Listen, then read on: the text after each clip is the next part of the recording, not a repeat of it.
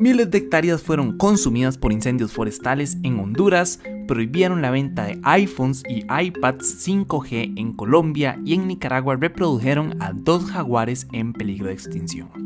Esto es primero lo primero, un podcast diario no pasa nada con todo lo que tenés que saber para empezar el día. Recuerden que pueden escucharnos de lunes a viernes a las 6 de la mañana en su plataforma podcast preferida. Entonces comencemos con Honduras, donde un total de 98.516 hectáreas de bosques y vegetación han sido consumidas por los 1.203 incendios forestales que han azotado al país en lo que va de este 2022. De ese total, el 56,6%, que equivale a 55.756 hectáreas, fueron en áreas privadas, mientras que 126 fueron en áreas protegidas. El departamento que más bosques ha perdido es el de Gracias a Dios, ese es el nombre me pareció interesante, con 21.172 hectáreas afectadas por 133 incendios, mientras que el que más incendios registra es Francisco Morazán, como aquí en Costa Rica, pero obviamente no, donde se localiza la capital Tegucigalpa con 193 quemas que afectaron 6.371 hectáreas. Y todo esto se vuelve muchísimo más preocupante cuando tomamos en cuenta que en promedio, Honduras pierde cada año entre 60.000 y 65.000 hectáreas de bosques por la tala ilegal y los incendios forestales. Y según las diferentes agencias de preservación este, medioambiental y de hecho las mismas autoridades, más del 90% de los incendios son causados por el hombre. Entonces, qué poco o sea, como, ¿quién hubiera visto venir, verdad? Que el ser humano es el causante de la mayoría de los incendios forestales. Em, a mí ese es un tema que me, que me molesta bastante porque en su mayoría son como no solo accidentes, sino que en su mayoría son como decisiones estúpidas y negligencia de, de, un ser humano. Como por ejemplo todos estos, ¿no se acuerdan? El de California, que era como un baby sex reveal y entonces se salió de control y quemó no sé ni cuántas hectáreas, todo por una puta fiesta para decir cuál iba a ser el género del bebé, ¿verdad? Entonces es como no sé, me molesta. Bueno, la gente que deja como basura en los bosques, entonces dejan unas latas ahí o dejan unos papeles y dejan una botella y la botella se calienta y entonces genera un incendio, ¿saben? O sea, como que hay un montón de razones X sobre por qué suceden los incendios forestales eh, y en su mayoría son por negligencia, porque nada más la gente no tiene la decencia como de recoger su basura y llevársela para la casa o nada más son un poco tontos. Qué duro con Honduras, o sea, son muchas hectáreas de, bosques y de, vegetación que se están quemando y eso obviamente tiene una repercusión directa en la sociedad en general, porque no solo perdemos una gran eh, cantidad de bosques y árboles, sino que también eso genera contaminación eh, del aire, ¿verdad? Porque eso se, eso se quema, genera humo y ese humo queda en el ambiente, entonces es como hay demasiados factores eh, y hacen como una especie de de círculo vicioso como eh, de, afectaciones, ¿verdad? Entonces sí, que... Mm, qué pesado, por hecho en Costa Rica no hemos vivido tantos incendios forestales en lo que va de este año. Recuerdo que el año pasado hubo como una racha ahí rara como en, Guanacaste.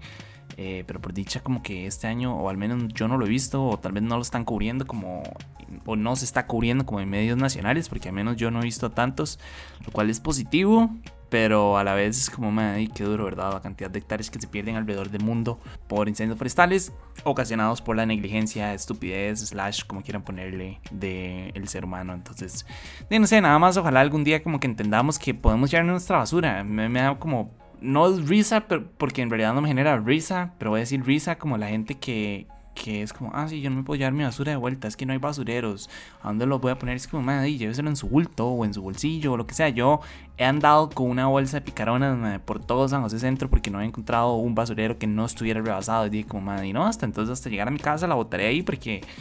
Porque sí, yo sé, yo sé que ustedes están pensando, ah, sí, va a terminar allá en Río Azul, o tal vez ya en Río Azul no, o en X Río, o en X Mar, y es como, madre, sí, tal vez Tal vez, pero ya eso ya no es por culpa mía. O sea, yo he hecho mi basura y he hecho aquí en esta casa nosotros reciclamos y como separamos todo. Entonces uno aporta su grano ya si la municipalidad no sabe cómo manejar como los desechos, ¿verdad? Ya eso es otro tema. Pero creo que uno puede hacer ese tipo de acciones. Nada cuesta como devolver los high O sea, no es como el fin del mundo, ¿verdad? Entonces es como una reflexión para que la tengan por ahí. Pero bueno, en otros temas, un juzgado de Bogotá prohibió la venta en Colombia de los iPhones e iPads que tengan 5G. Según la decisión, la firma de Apple infringe la patente para desarrollar esta tecnología que fue concedida a Ericsson en el 2019. Para contarles un poco, al parecer Apple y Ericsson tenían una negociación para que Apple pudiera renovar un contrato de licencia que se firmó en 2015 entre las dos pero esta negociación fracasó. Entonces luego del fracaso ambas compañías se demandaron mutuamente y ahora finalmente este tribunal encontró que Apple infringe la patente concedida a la firma sueca para desarrollar la tecnología 5G y que está vigente hasta diciembre del 2037, o sea, mameluco, ¿verdad?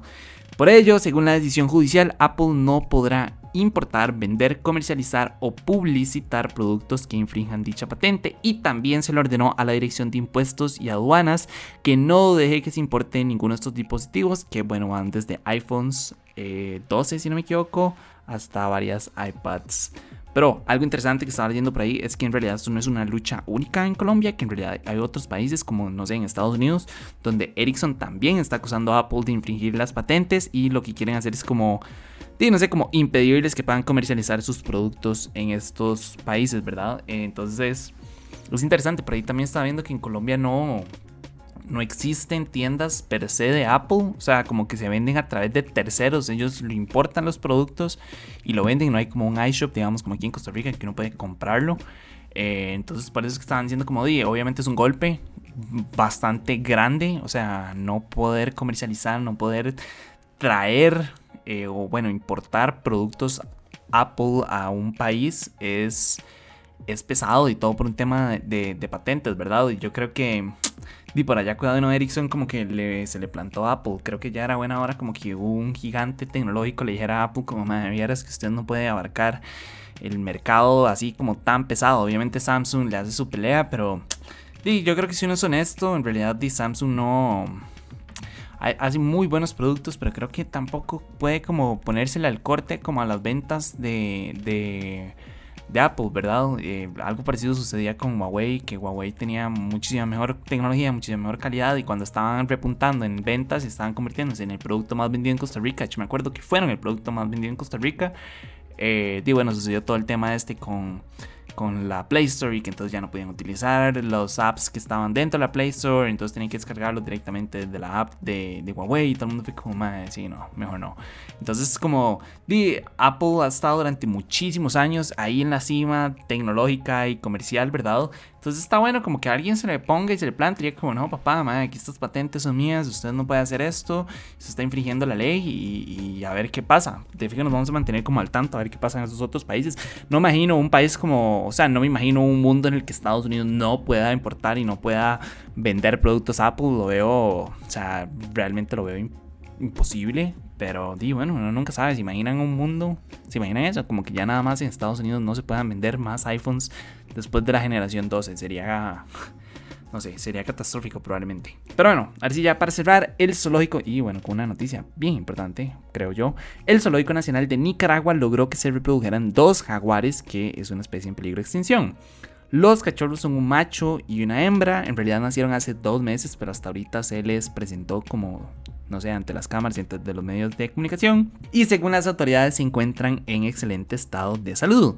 De hecho, este es el segundo parto de esta madre jaguar que tiene 6 años. Por ahí estaba viendo que tienen una expectativa ya como de 24 años. Entonces todavía está joven, digamos. digamos que es un parto adolescente felino.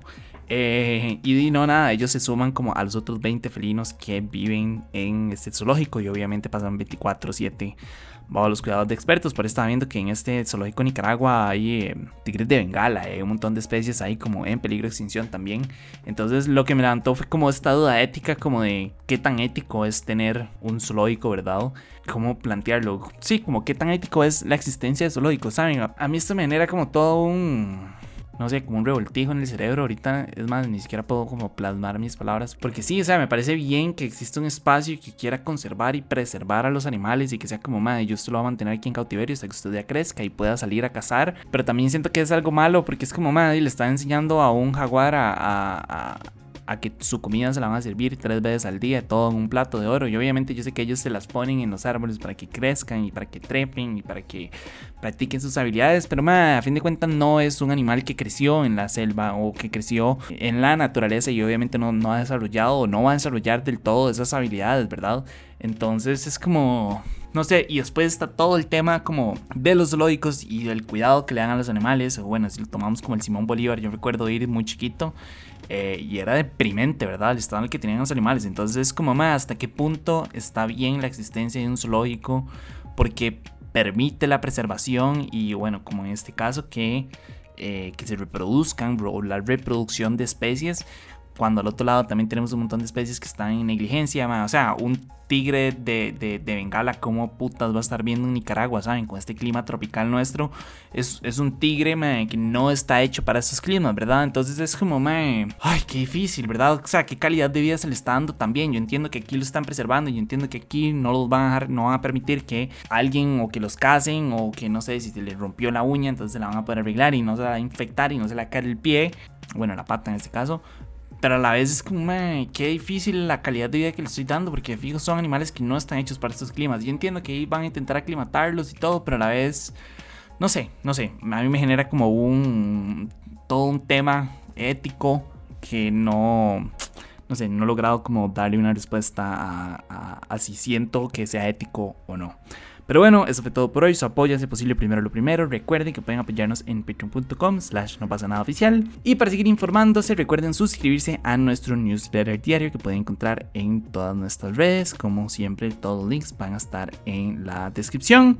Y para los que me están escuchando por Spotify, saben que les voy a hacer la pregunta ética para ver qué opinan ustedes. ¿Les parece que sea ético la existencia de los zoológicos? ¿Creen que sí o no? Para ver ustedes qué opinan más o menos. Eh, pero ahí no, nada, de nuevo, muchísimas gracias. Espero que les haya cuadrado este episodio. Siento que no estuvo tan caótico como otros. Me pareció tan que fuera como súper latinoamericano. Y di no, nada, me escuchan mañana. Chao.